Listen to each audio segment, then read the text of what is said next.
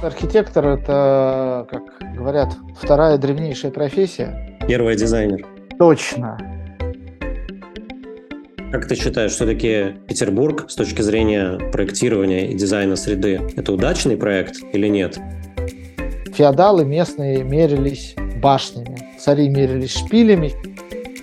В Средневековье это очень интересный период времени, когда человек, выйдя из дома, никогда не знал, вернется ли он домой линейный город Неом в Саудовской Аравии. Кто-то захотел, устал мериться небоскребами и положил небоскреб горизонтально.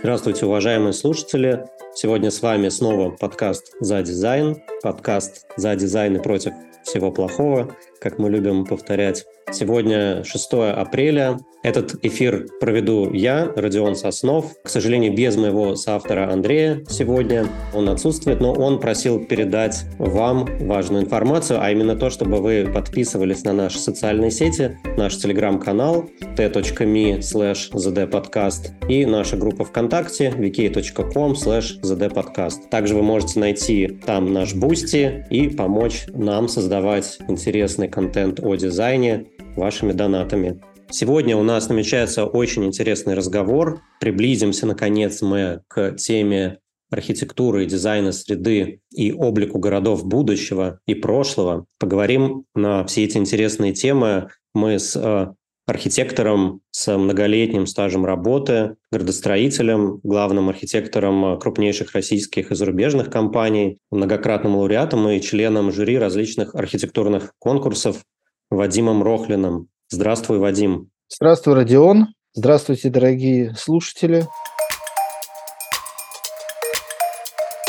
Вадим, ну, для начала давай небольшое такое введение сделаем. А, расскажи пару слов о себе, о своем опыте, и потом мы, собственно, перейдем к основной теме. Поговорим про образ города будущего. Как и Родион сказал ранее, да, я архитектор, на удивление, с большим опытом. Просто я уже давно, как закончил университет в 2002 году, закончил я кафедру градостроительства, и все время с окончания университета занимался своей основной профессиональной деятельностью на полях архитектуры. Был я главным архитектором э, крупных российских компаний, таких как, например, торговые сети лента, юмор. Многие могут сказать, что ой, ну там ерунда, коробки строил, проектировал. На, на самом деле нет, так как торговля – это двигатель экономики, и дальше, когда мы будем говорить про проектирование э, города, я про это скажу. Это один из двигателей градостроительства. В этих компаниях мы занимались обширно вопросами дизайна городской среды, вопросами градостроительства, созданием различных общественных пространств, перспективным планированием и прочим. Также я э, успел поработать в одной очень крупной американской компании, которая сейчас ушла из России. У меня был собственный бизнес, я работал как частный архитектор, Могу сказать, что более 160 проектов, в которых я участвовал, руководил которыми, реализованы. Это очень большое число. И э, если касаемо градостроительства, мной или под моим руководством создано более, по-моему, 400 градостроительных концепций различных, многие из которых в дальнейшем были осуществлены. Вау, звучит впечатляюще. Я только что понял, что скоро будем праздновать твой четвертьвековой профессиональный юбилей. Ну да, э, пару месяцев осталось, да, я просто работать начал еще до окончания университета, вот, поэтому недавно вдруг понял, что 25 лет грядет прямо вот-вот. Давай поговорим а, об этом. А, что ты ощутил за вот эти 25 лет? Как изменилась профессия? Действительно ли пришли новые технологии в нее? Или подходы плюс-минус те же самые, что были четверть века назад? Слушай, сложно сказать, либо легко. Просто архитектор – это, как говорят, вторая древнейшая профессия. Первый дизайнер. Точно. И принципиально за несколько тысяч лет ничего не поменялось. Принципы, они какими были, базовые принципы, такими и остались. Меняются инструменты, да, меняется скорость работы, ну, как и все человечество меняется. Меняются подходы, да, меняются критерии, критерии оценки. Это уже вопрос моды, вопрос э, существования социума, э, вопрос социальный, потому что архитектура она существует как градостроительство в социальном контексте. И, соответственно, в разных странах это по-разному проявляется, в разные эпохи по-разному проявляется. Поэтому я не могу сказать, что за 25 лет последних что-то изменилось, кроме скорости проектирования, наверное. Потому что все больше и больше внедряются современные компьютерные технологии. Но я один из апологетов, э, например, в России, да, компьютерного проектирования. Поэтому для меня это все неудивительно и нормально. Я использую BIM-технологии, те же самые, которые сейчас считаются э, пиком технологий, я их использую еще, наверное, с 2003 года, поэтому для меня немногое поменялось. Да, инструменты улучшились, улучшился подход. Если говорить про конкретно Россию, то во многом за последние годы улучшился там, подход тех же администраций. То есть э, где-то улучшилась культура заказчика, что немаловажно, но не совсем.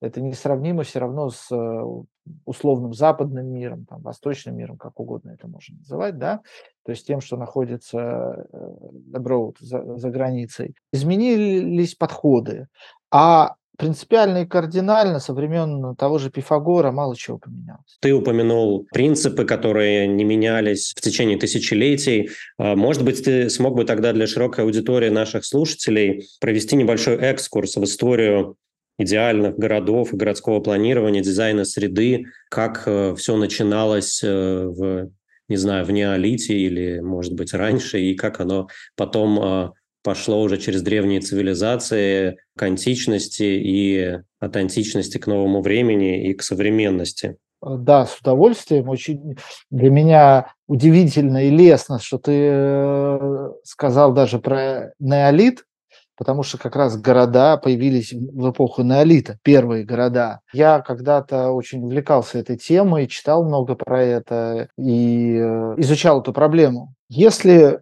говорить про русский язык, что такое слово «город»? Это что-то, что огорожено. Зачем оно огорожено? Огорожено оно для безопасности. Сейчас город, конечно же, не огорожен, но этимология понятна. Вот. Если мы будем как раз идти в неолит, самый древний город, э, известный на планете, это город Иерихон, который находится на территории Израиля. По нему есть много исследований, и это первый город, вот именно первое поселение Иерихона, оно было круглым. Это, по сути, был идеальный круглый город, очень маленький, по-моему, 36 метров в диаметре, но это был город, и он был каменный. С чего начинался город? По сути, две функции было. Первая функция торговая, а вторая функция – это хранение казны, казны поселения, казны общины, пока еще не было государств. И э, для того, чтобы без э, опасений сохранять товар и деньги, а также жизни тех людей, которые занимались торговлей и сохранением денег, ну и всем прочим, ну и жизнью вокруг этого, для этого строилась ограда. Так появились города. И, э, кстати, да, так как наступать на города могли со всех сторон, для удобства обороны и логистики внутри поселения первые города делались круглыми. Потому что от любой точки до любой точки по периметру можно добежать за одно и то же время. И также до центра, где как раз все сохранено. И э, как раз вот то, что известно науке современной, вот первый город из известных городов, может были и до этого, но мы про них не знаем. Это был Иерихон, и дальше они э, распространялись, эти города стали распространяться на весь мир, еще в аналитическую эпоху, это даже до бронзы было. Вот, они распространялись с территории Ханаана тогда, да, вот современного Израиля. если вот у меня был опыт интересный, я когда-то давно очень летел в Эйлат на самолете, и летел э, вдоль э, долины Мертвого моря. И вот в горах, которые окружают эту долину, видно сверху очень много вот этих круглых неолитических поселений. Они существуют, ну как существуют, они видны, они исследуются, и э, так люди, э, проезжающие где-то там на машине, они даже про них не знают. А если ты летишь на самолете, ты видишь десятки этих аналитических поселений. Ну, видимо, они хорошо сохранились. Да, потому что они каменные. Вот пустыня, да, каменистая. Да, у этих домов отсутствуют крыши. Ну, тогда и домов толком не было. Это были такие небольшие тоже каменные сооружения.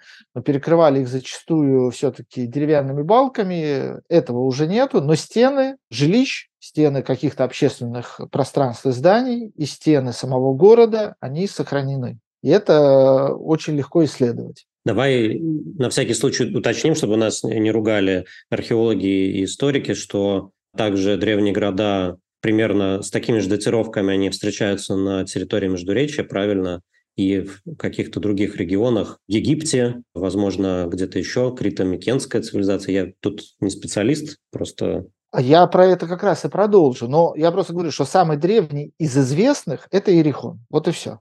Не более чем. Но это были, можно сказать, идеальные города того времени, но идеально они были не по науке, а по неволе, потому что так просто было проще. Вообще создание города – это прерогатива правителя. То есть люди не собираются вместе, они не создают города. Да, был первобытный общинный строй, но всегда был лидер. То есть, э, чтобы что-то создать, нужно мобилизовать много средств, много людей. Для этого нужна какая-то личность, какой-то лидер, который поведет это все, организует. И тут мы переходим к роли личности в истории. Да? Один из первых именно идеальных городов, созданных по проекту, это был город Ахетатон, созданный фараоном Эхнатоном. Это очень известный в истории фараон. Под его руководством тогдашние архитекторы создали первый идеальный город, созданный по проекту. Это город Ахет-Атон, город Атона. Этот город можно сейчас э, найти на территории существующего Египта в виде раскопок. Вот, это первый был ортогональный город, то есть египтяне очень хорошо владели геометрией, они понимали, что им проще делать, что сложнее. И этот город как раз тоже, его функция была Э, торговое хранение казны, но, кроме того, там появилась функция – это отправление религиозных нужд и народные собрания чего раньше до этого почти не было. И продолжение уже этой идеи получила в греческих городах, о чем мы дальше поговорим. Но у греков не было идеальных городов. Так вот, как раз город Ахетатон – это первый известный идеальный город. Извини, почему он считается идеальным? То есть именно из-за пропорций, из-за геометрии? Знаешь, на самом деле понятие идеального города, оно очень э, абстрактно, да, но для того времени это ортогональный город с ортогональными проложенными улицами. Город сделан по заранее разработанному плану. Я бы сказал так, что это технически идеальный город. Смысл того, что я пытаюсь сказать, назвать идеальным, это то, что это для того времени это новшество, это было сделано по предварительному плану, и это было сделано не для участка города, а для целого города. А был ли он огорожен? Конечно, конечно. Ага, была крепостная стена какая-то? Да, да, да, да. Там валы, по-моему, были такого, как в современном понимании крепостной стены не было, но не принципиально. Смысл ограждения был. Далее пойдем. Дальше я бы ушел вот как раз, можно говорить про греческие города, полисы, про потом ранние римские города, но их нельзя назвать городами, которые строились по заранее утвержденным планам, потому что они строились спонтанно, они жили своей жизнью, это вот видно очень хорошо по Риму, например, он такой, ну, назовем его бардачным городом, да, многоплановым, там перемешанные улицы, и эта сетка улиц во многом была сохранена еще с римских времен. Вот, хотя у римлян было понятие римского военного лагеря, как разбивался римский военный лагерь, да, он э, был всегда ортогональным. Там были две улицы, Карда де Куманус, она, одна шла с севера на юг, другая шла с запада на восток. Но по факту римляне строили такие города, там Карфаген, центр Иерусалима был такой. Но дальше, как э, вот они строили вот эту свою часть военного лагеря, а дальше город начинал развиваться все равно хаотично. То есть в нем была какая-то часть, подчиненная именно определенным римским градостроительным законам, а дальше все развивалось э, как получалось. Поэтому я бы на этих городах не очень останавливался, но сказал бы следующее, что вот чем очень примечательны, например, греческие города, что греческие города это в основном была не воля царя, там какого-то императоров, в Греции не было императоров, еще они до этого не дожили, да. Э, то есть изначально стартом для строительства города, конечно, была воля человека, но в дальнейшем а, город развивался так, как диктовала экономика. Потому что греческие города-полисы, их целью была самоокупаемость. Они жили внутри себя, и поэтому все было подчинено экономике. То есть города не могли быть дотационными, что очень часто сейчас происходит. Тогда либо город выживал, либо не выживал. И вся его архитектура была подчинена торговым процессам внутри города. Поэтому он во многом запутан. Но как раз в греческих городах начали появляться пространства для общественной деятельности. Это агоры, площади и прихрамовые пространства, где люди собирались, решали какие-то проблемы, наказывали кого-то. Но, опять же, это диктовалось экономической жизнью города в первую очередь. Мы обошли вниманием немножко, мне кажется, шумеров.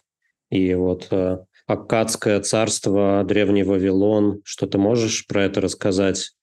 Там ведь тоже, мне кажется, были попытки создавать э, города в соответствии с э, определенным планом, с определенным видением того или иного царя, лидера. Слушай, э, очень хороший вопрос, спасибо. Я вот, честно, я когда готовился к нашей встрече, я опустил их. Я, знаешь, я тебе могу, я сейчас понял, почему я их опустил.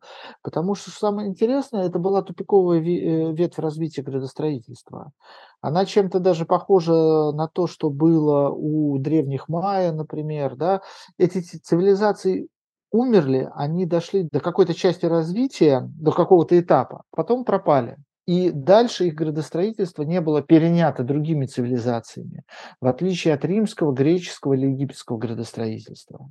Поэтому, видимо, когда я готовился, я даже о них и не думал, вот как и о индейских тоже городах, потому что я как раз э, пытался создать цепочку и дойти вот до нашего времени и до будущего. И поэтому я рассматриваю именно те города, которые в той или иной степени входят в эту цепочку. Давай тогда продолжим что у нас дальше? То есть мы дошли до Рима уже, по сути, и можем ли мы дальше уже проложить мостик вот к э, Западной Европе, да, то есть э, Священной Римской империи и так далее. Да, я еще одну вещь сейчас сразу скажу. Я не, также не затрагиваю китайское градостроительство, а, потому что оно тоже очень интересно, но что самое интересное, в современной цивилизации Китая оно не используется. Китайцы стали последователями европейской истории градостроительства. Дальше у нас да, была Римская империя, там, Священная Римская империя, Византия. Их города, они в большинстве своем очень малую имеют часть, которая сделана именно по волонтаризму каких-то правителей. То есть, да, они делали ограждение, город строили, но внутри они застраивались э, достаточно хаотично. Тот, тот же Константинополь. И Потом было падение Константинополя и Средневековье. В Средневековье у нас началось с определенной деградации, и как там такой период безвремени, про который мы мало знаем. То есть вначале были разрушены одни связи, потом налаживались другие. И что интересно, средневековые города, которые ну, начались, наверное, вот, ну, понятие средневекового города, оно появилось на севере Италии, во Франции, в Германии. Средневековые города формировались вокруг логистических артерий. То есть либо средневековый город начинался вдоль какой-то дороги, перекрестка, транспортный узел, либо на реке, где был порт, где был мост, дорога пересекала э, реку, и там была торговля и хранение товара. Опять же, мы начинаем все то же самое, что было когда-то в том же Иерихоне, но уже в других масштабах. Народу больше, технологии другие, люди умеют строить многоэтажные дома, ну, как минимум там 3-4 этажа. И мы получаем новые города, которые не идеальны, потому что они строятся хаотично. Единственное, что все эти города связывает, это наличие какой-то центральной транспортной артерии, либо водной, либо дороги, которая проходит через этот город. И, скорее всего, там будет пересечение двух или более транспортных артерий. То есть э, река – дорога, дорога-дорога или море-дорога. Да, как раз хотел сказать, что очень много портовых городов. Да, да, да. Именно морских портов. Да. И также средневековые города, их основной признак – это наличие цитадели, или, как в России говорили, детинца или крома, что потом перешло в слово Кремль. Это вот как раз основной город, где э, живет все назовем это дворянство или рыцарство, где ведь живет феодал, где хранится казна. Ну, по сути, это замок. А также есть посад. Посад – это тоже огороженный, но более простой э, крепостной стеной участок, где живут торговцы и мелкие ремесленники. Притом ремесленность не является основной определяющей города, основной его функцией. Города раньше не были промышленными, потому что производить продукцию можно где угодно. Можно было и в деревнях производить, и в каких-то хуторах и прочем. А в городах производилось только то, что нужно было именно для обслуживания города и для обслуживания феодала. Ну, также в городах, естественно, справлялись религиозные какие-то потребности, но первое, первое – это, опять же, хранение казны, и торговля. Ну и также со времен уже Греции одна из функций была это собрание людей, а, провозглашение каких-то решений. Также уже были зачатки демократии в некоторых странах, да, там в Швейцарии, предположим ну, все равно демократия была элитарной тогда, на тот момент, но для этого требовались определенные здания и определенные пространства, которые также обеспечивались тогдашним градостроительством. Но если мы смотрим на средневековый город, это что? Это скученные домики, узкие улицы, и пространств очень-очень мало. Пространство к нам приходит в начале Ренессанса. Извини, тебя перебью. Хотелось бы уточнить. Средневековый город ассоциируется с таким замком на холме, обнесенным э, несколькими кругами э, стен различной степени неприступности. И действительно небольшая площадь. Потому что соображения безопасности стали так важны в Средневековье чтобы невозможно было вторгнуться в город с помощью тех уже появившихся орудий, осадных, пушек и так далее. А, да, соглашусь. Средневековье – это очень интересный период времени, когда человек, выйдя из дома, никогда не знал, вернется ли он домой. И, в общем, люди больше тысячи лет жили так, и как-то их особо это не заботило. Они просто не знали другой жизни. Но вот образ замка на холме это, это скорее такой киношный, картинный образ. Совсем не обязательно замок должен находиться на холме, но да, такие места присутствуют. Просто это очень красиво, поэтому это стало таким вот мейнстримом в понимании средневекового города. Практически это не совсем верно, но имеет место. Вот, но да, это обязательно, обязательно цитадели, и обязательно посад с кривыми улицами. Ну, Пример Таллин, например, да, Ивангород в России. Ну, в России, кстати, очень много средневековых крепостей. Они, правда, уже более поздние, немножко уже ближе к Ренессансу сохранившихся. Но в России была задержка определенная, поэтому можно их оценивать как средневековыми. Кремль расположен на месте московской средневековой крепости, просто она была перестроена. Классический средневековый город, который мы можем посмотреть на Западе, наверное, это будет э, Сан-Джиминьяно город сотни донжонов. Вот там, кстати, там такового холма нет, но есть много-много башен. Тогда феодалы местные мерились башнями. Потом мы пройдем про то, что я буду говорить, что э, цари мерились шпилями, сейчас мы меряемся чем-то другим, но, в общем, да, вот это вот, кстати, прослеживается, бывает в истории. Двигаемся дальше. Я бы пришел к постренессансному градостроительству, потому что мы говорим как раз о городах, которые построены по какому-то плану в волюнтаристских городах, о городах, которые строились э, с перспективой на будущее. И тут я скажу про э, вообще задачу архитектора и архитектора-градостроителя. Если мы говорим о хорошем архитекторе, он должен думать не сегодняшним днем, не то, как сейчас делают, и что сейчас нужно людям. Да, он должен об этом думать, но он должен думать и вперед. Если мы строим какое-то там здание, для жилья. Ну, мы понимаем, что мы не знаем, какие будут технологии в будущем, но мы должны как минимум на 20 лет вперед смотреть. Оглядываться назад – это вообще неправильно, и поэтому я очень не люблю повторение предыдущих архитектурных форм, каких-то там, эту неоклассику. Каждому времени своя архитектура, потому что архитектура должна соответствовать даже не тому, что сейчас, а предполагаемому будущему. А градостроитель должен думать еще вперед, ну минимум на 60 лет а лучше на 100, 150 и более, если ему это удастся. Тут, конечно, очень мала вероятность попадания, но у кого-то это получается. И э, как раз переходя вот к таким городам, эти города – это уже постренессансные города, потому что появляются уже империи, новые империи, не Римская империя, да, а империи современной истории, скажем так, последних там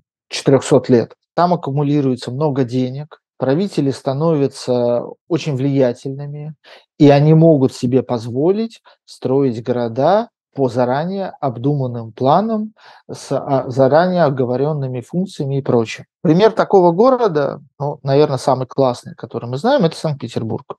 Притом до Санкт-Петербурга архитектор тот же Леблон, который участвовал в проектировании, э, он э, проектировал идеальные города, правда, они не осуществлялись, частично осуществлялись там, например, да, Леблон, там, Ленотр как-то участвовали в этом, но в Петербурге им дали карт-бланш, и они это сделали. Хотя это не тот проект, который был изначально. Он тоже был, у нас был проект овального города, который был э, окружен крепостным валом земляным. И внутри была как раз вот эта трехлучья ортогональная сетка улиц.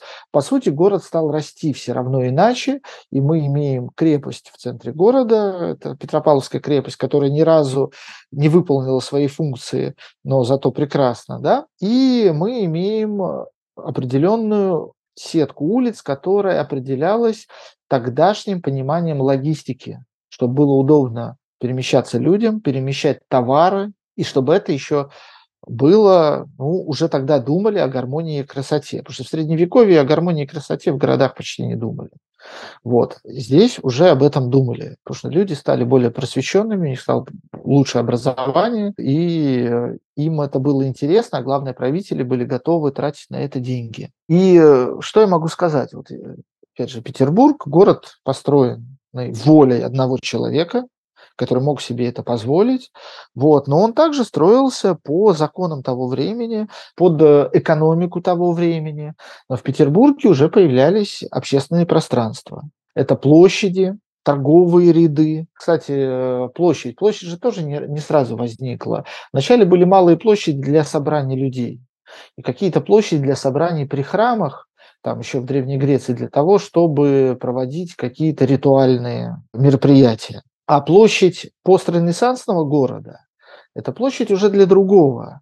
Это площадь, во-первых, для того, чтобы люди могли обозреть красивый, например, дворец правителя, это уже была цель. То есть люди думали об эстетике. А также площадь была нужна для мероприятий, когда правитель выходил из дворца и что-то объявлял, нужно много народу собрать, а также для различных военных смотров, маневров там и прочего. О туризме тогда никто не думал, потому что туризма не существовало. Мы вот сейчас выходим на Дворцовую площадь и смотрим, там постоянно куча народу, да? Раньше такого не было, там можно было встретить одного-двух человек, если это не было как раз э, в это время не происходило массовое мероприятие. Это я о том, что тоже вот сейчас понятие площади и площадь 300 лет назад – это разные функциональные пространства, у них разные функции были. Потому что раньше не существовало туризма. И оценивать, э, почему площадь была сделана тогда, исходя из современной парадигмы, неправильно. Вадим, вот такой провокационный вопрос немного. Как ты считаешь, что такие Петербург с точки зрения проектирования и дизайна среды – это удачный проект или нет? Потому что, казалось бы, куча островов, э, очень неудобная логистика, как э, это все оборонять, как э, в разные сезоны обеспечить беспрерывность транспорта. С этим же очень большие проблемы были, пока не появились разводные мосты. То есть, возможно, сам проект был неудачным изначально. А я думаю, что он, может, и был неудачным, но архитектор как раз увидел на 150 лет вперед. Вот это тот случай, когда архитектор во многом думал вперед. В тот момент, да, пока не было мостов, но были, кстати, ты не совсем прав, были наплавные мосты, а зимой была логистика по льду. То есть только э, в то время, когда был там ледоход, ледостав, да, вот это время, оно было сложным. Ну, наводнениями смывало эти мосты тоже регулярно. Конечно, да. Это как раз э, тоже вопрос выбора, правильно или неправильно было выбрано место. Но в городе тогда было два разных центра. И, кстати, первый центр Петербурга находился на месте теперешней Троицкой площади, и там были первые коллегии на Петроградской стороне. Тогда она называлась Петербургская сторона, не просто так она называлась Петербургской. Да? А потом уже был центр перенесен на э, левый берег Невы.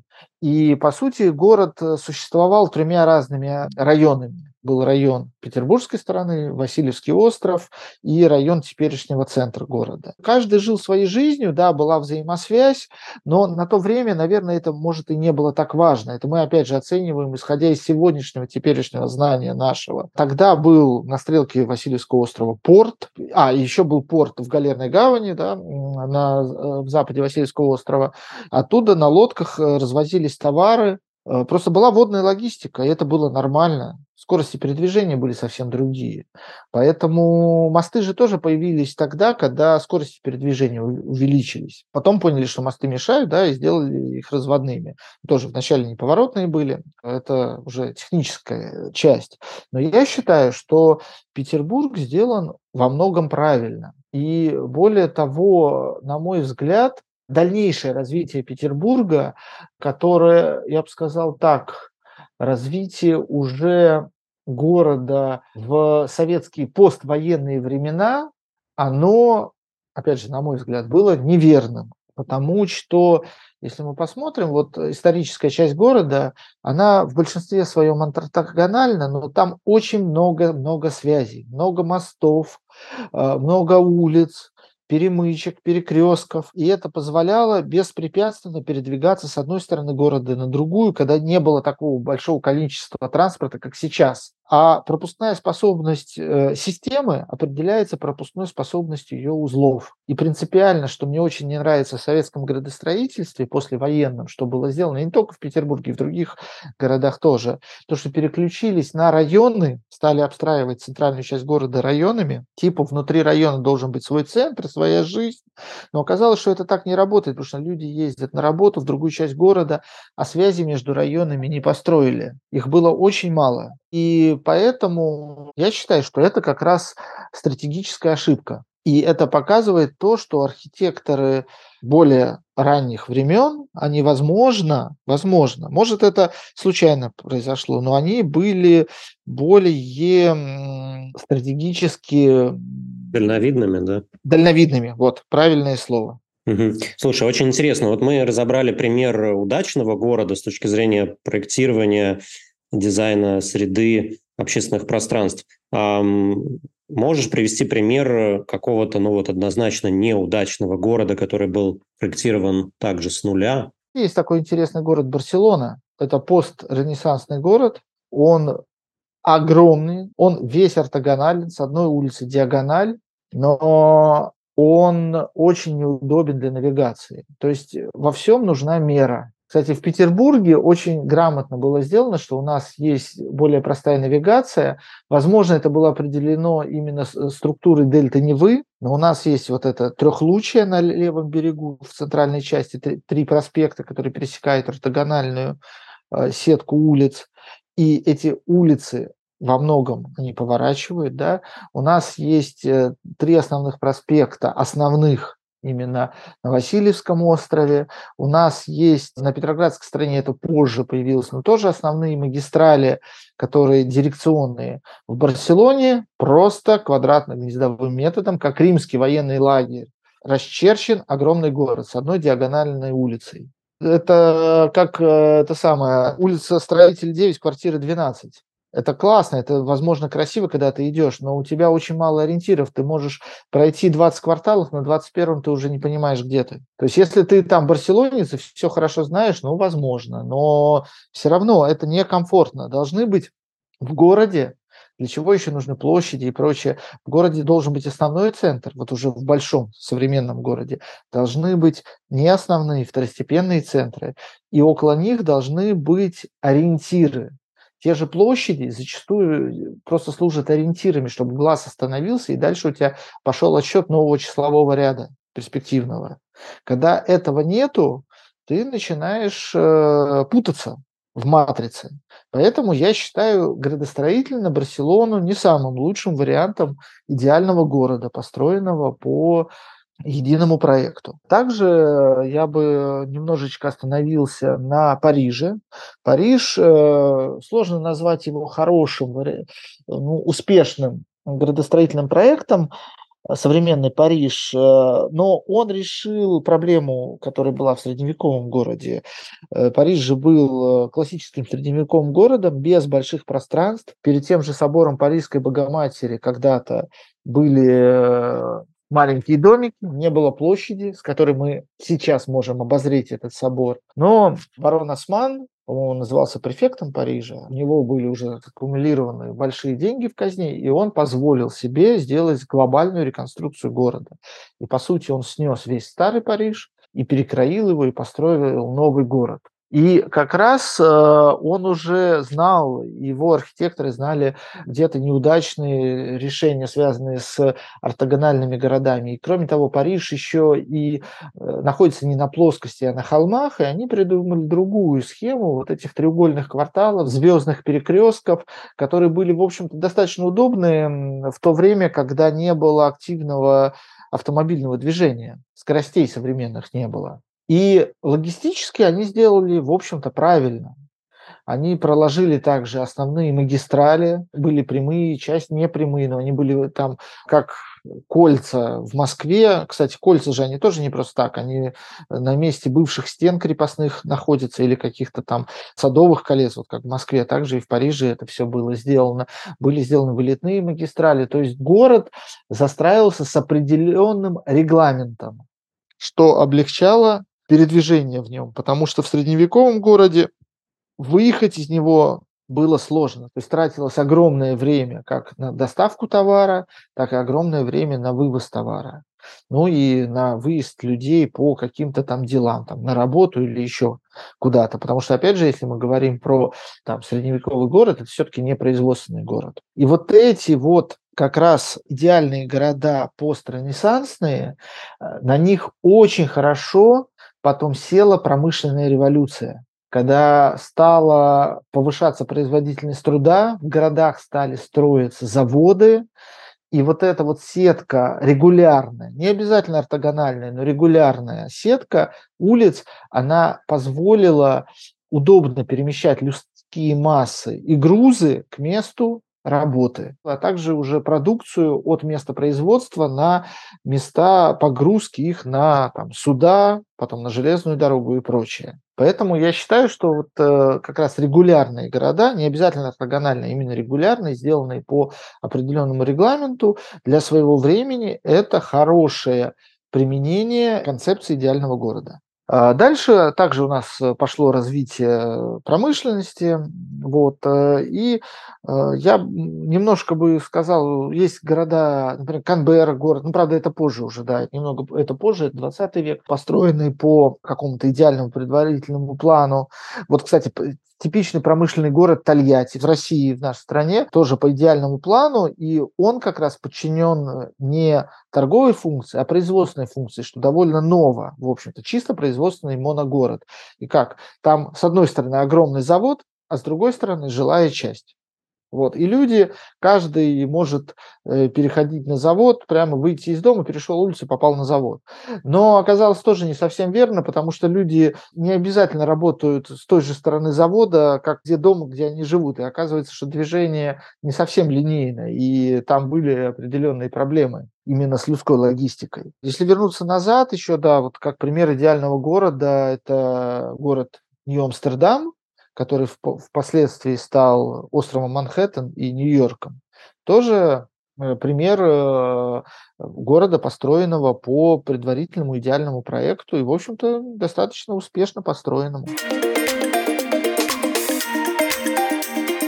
Вадим, давай поговорим немножко про 20 век. 20 век такой супертехнологичный, произошла глобальная индустриализация. Вот расскажи про какие-то города в разных частях света, которые были построены уже в 20 веке такими волюнтаристскими решениями и в соответствии с каким-то четким планом градостроительным. Я даже скажу иначе. Я бы рассказал не про 20 век, а вторая половина 20 века и 21 век, потому что это отдельная эпоха, и она перетекает из одного века в другую. Начнем мы с э, новой столицы государства Бразилия, города Бразилия, который э, был построен э, за счет решения тогдашнего президента Бразилии Жасалина Кубичика, очень прогрессивного человека, и спроектирован величайшим архитектором 20 и 21 века Оскаром Немейером.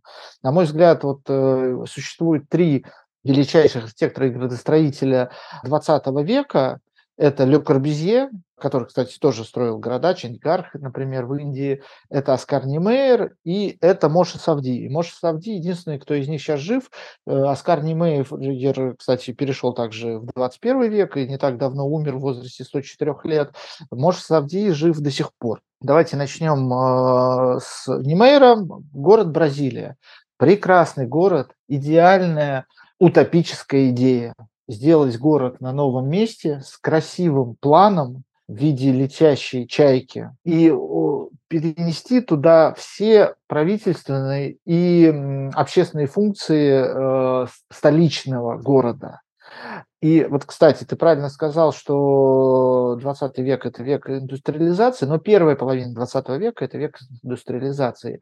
А все дальше идеальные города или градостроительные утопии, которые появились во второй половине 20 века, в них промышленная часть в городах не присутствует. Города стали избавляться от промышленности. В них э, присутствует культурная часть, административная, торговая, но никак не промышленность. И как ты видишь, сейчас из крупных городов, да и не только из крупных промышленность выносят, стараются выносить на периферию и оставлять только ту промышленность, которая обслуживает непосредственно функции города. И Бразилия – это как раз не промышленный город, это город правительства Бразилии, наук и искусств. Но в итоге красивый город оказался пустым городом, потому что там живут только те, вот, кто обслуживает те функции, которые есть, но притяжения там нету. Из него возят людей смотреть на классную архитектуру, на классные градостроительные решения, но город не развивается. В отличие от другого города, про который я сейчас расскажу, это город Мадиин, э, спроектированный э, величайшим архитектором, про который говорил Моша Савди. Кстати, те, кто не знает, Моша Савди спроектировал практически все символы современного Сингапура, вот Марина Бэй, весь этот комплекс с отелем, э, с музеями и прочим, это все его проект. Но до этого он спроектировал первый современный город Израиля, построенный по единому плану. Это город Мадиин.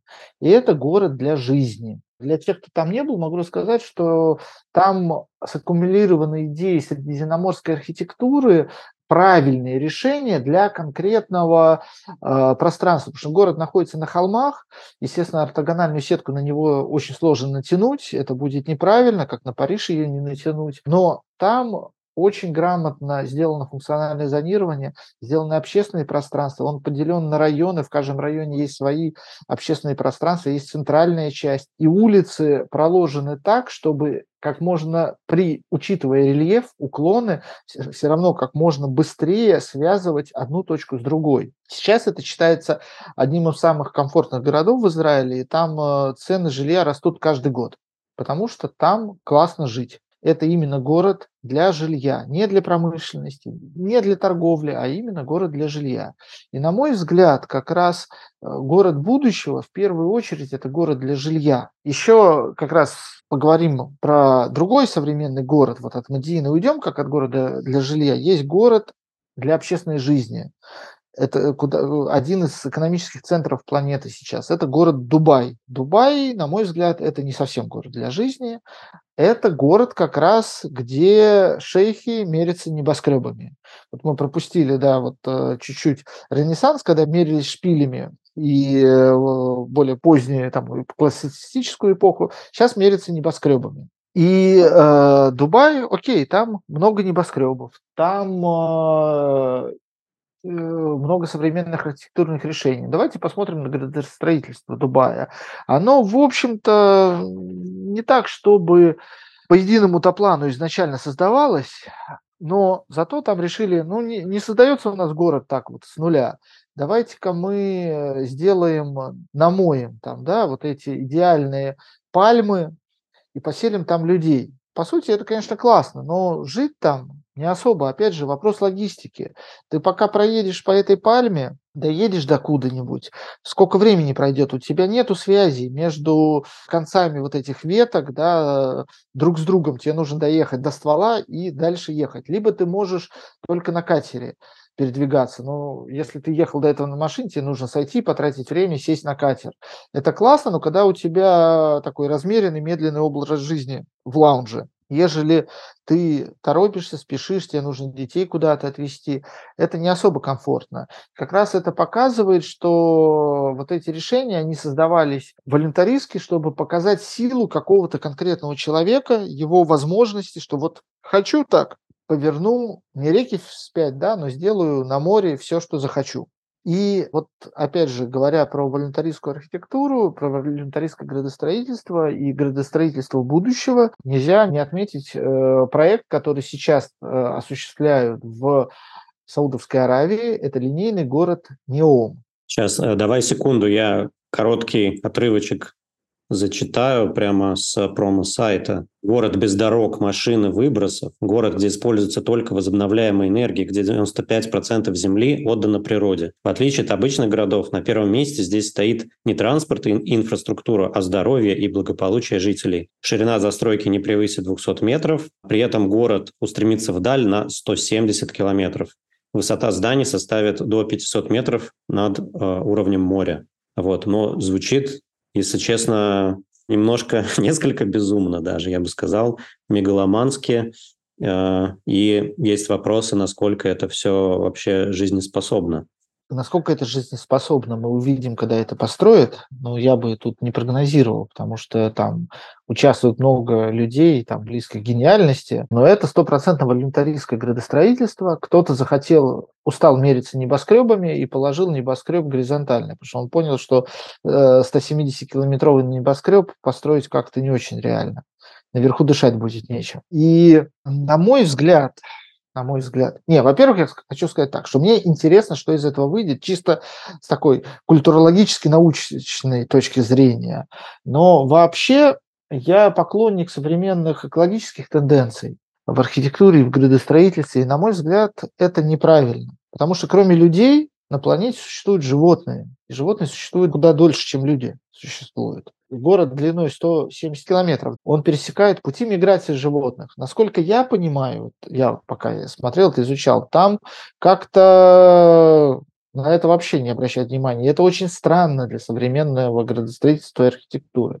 Возможно, в дальнейшем в проекте появятся там какие-то проходы, что-то, но чтобы животное просто так прошло через город шириной 200 метров и не побоялось, да, даже если там будет вырыт тоннель, то еще не всякое животное пройдет. Не всякая птица пролетит э, на 500-метровый забор. Так вот, это следующее. Если ты обращал внимание, у нас в Питере вокруг э, небоскреба временами валяются дохлые птицы, потому что они не видят зеркальную поверхность. И это большая проблема вообще всех небоскребов. А тут 500 э, метров высоты и 170 километров длины. А птицы как раз летают там, ну, разные на разной высоте, но нормальная высота там для полета птиц это 50, 70, 100 метров, 200. Мало птиц летают на высоте больше 500 метров. Они будут лететь, видят отражающееся в зеркальной поверхности неба и ломать себе шеи. И от этого мы никуда не денемся. Только если не будут какие-то там супер какие-то системы отпугивания, ну, так не будут улетать куда-то в другую сторону, это не гуманно по отношению к животным. То есть, э, на мой взгляд, это такая вот утопия которая сделана для того, чтобы удовлетворить эго, может, одного, а может, группы людей. Да, они хотят наверняка сделать лучше для своих подданных, которые живут в Саудовской Аравии, приглашают туда людей со всего мира. Но с точки зрения экологии я не поддерживаю данное строительство.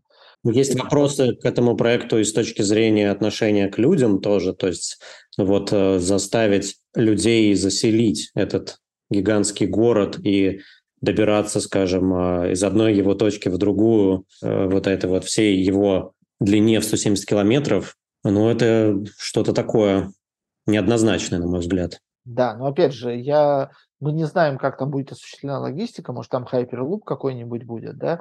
Э, также мы не, не знаем, как там будут э, располагаться точки притяжения, общественные здания, рабочие места. Но мне это немножко напоминает ту же проблему Тольятти, что в какой-то момент вдруг оказывается, что человеку из одного края города нужно на рабочее место попасть в другой край города, потому что его перевели в другой отдел, но новую квартиру ему не предоставили. А тут э, так 170 километров.